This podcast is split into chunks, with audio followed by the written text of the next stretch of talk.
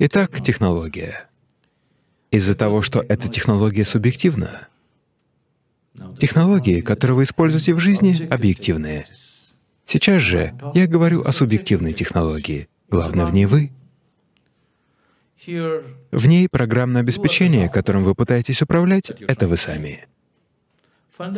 Если вы посмотрите на себя, вы функционируете согласно программному обеспечению, которым вы стали. В зависимости от того, в какой семье вы родились, какие родители у вас были, от вашей школы, друзей, атмосферы, религии, общества, в котором вы жили, таким человеком вы и стали, не так ли?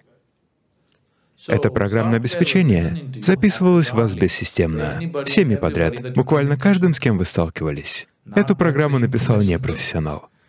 Каждый, с кем вы встречались, сделал свой вклад. Где бы вы ни были, люди что-то запихивали в вашу голову.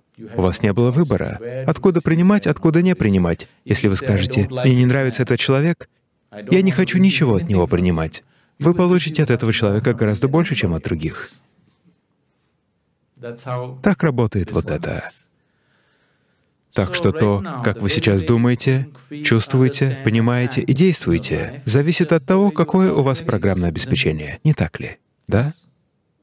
Даже то, как двигается ваше тело, зависит от вашего программного обеспечения. Я хочу, чтобы вы это поняли, насколько глубоко это обусловлено.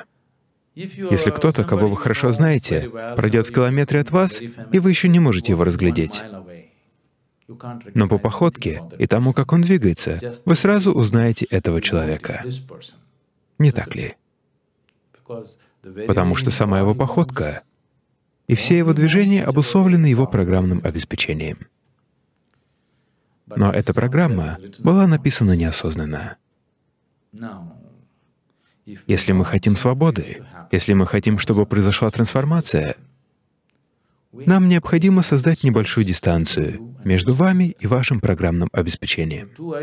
Если вы слишком отождествляетесь с ним, то вы просто оказываетесь с ним потеряны. Вам просто нужно создать небольшую дистанцию. Вы слышали слово «Будда»? Если я скажу «Будда», вы, скорее всего, подумаете про Гаутама Будду. Но Гаутама — это не единственный Будда, это не его имя. Он стал Буддой.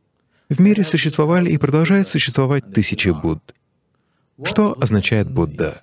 Бу означает Будди или интеллект.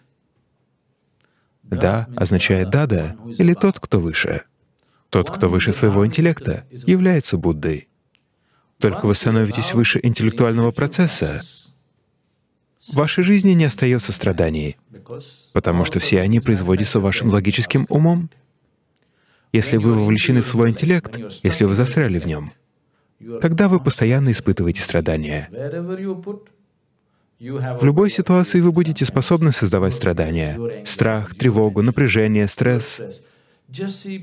Люди могут найти страдания во всем. Да? Не так ли? Люди могут найти страдания во всем. У вас нет образования, вы страдаете от этого. Получаете образование, страдаете от этого. Нет работы, страдаете от этого. Устраиваетесь на работу, страдаете от работы. Холосты, страдаете от этого. Сочетаетесь с браком, страдаете от этого. Нет детей, страдаете от этого. Есть дети, страдаете от этого. Не так ли? Люди способны страдать буквально от всего. Такова природа интеллекта. Если вы погружаетесь в интеллект, жизнь будет такой. Если вы находитесь ниже интеллекта, вы не будете столько страдать. Животные страдают меньше вас.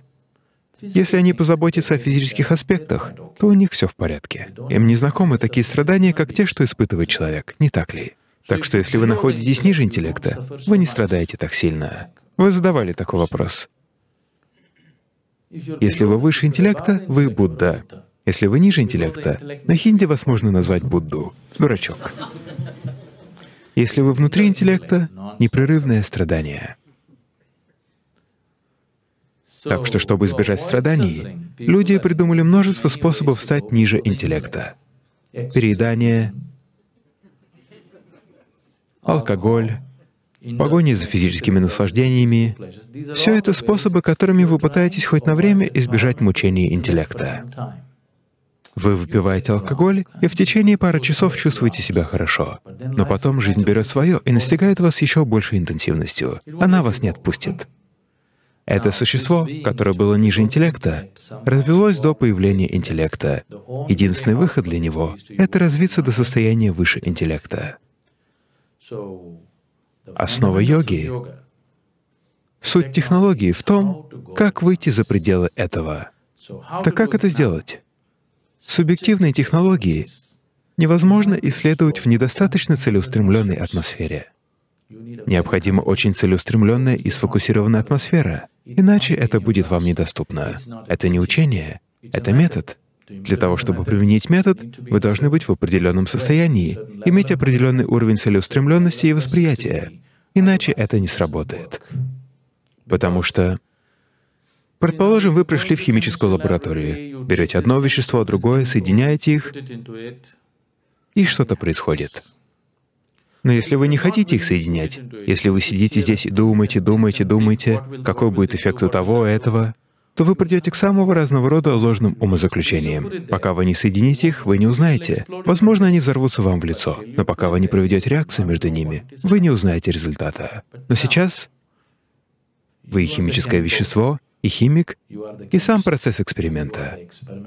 Все это вы. Тогда вам потребуется совершенно другая лаборатория, иначе это не сработает. Если бы это было объективным процессом, мы бы просто написали книгу и дали ее вам. Но из-за того, что процесс субъективный, вас нужно провести шаг за шагом, потому что это совершенно другое измерение восприятия и опыта. Но возможно ли это для меня? Это возможно для каждого человека. Внутренне. Все мы обладаем равными возможностями. Все мы способны испытывать радость, не так ли? Да? Если вы испытывали радость даже на протяжении одной секунды, значит, вы способны испытывать радость, не так ли?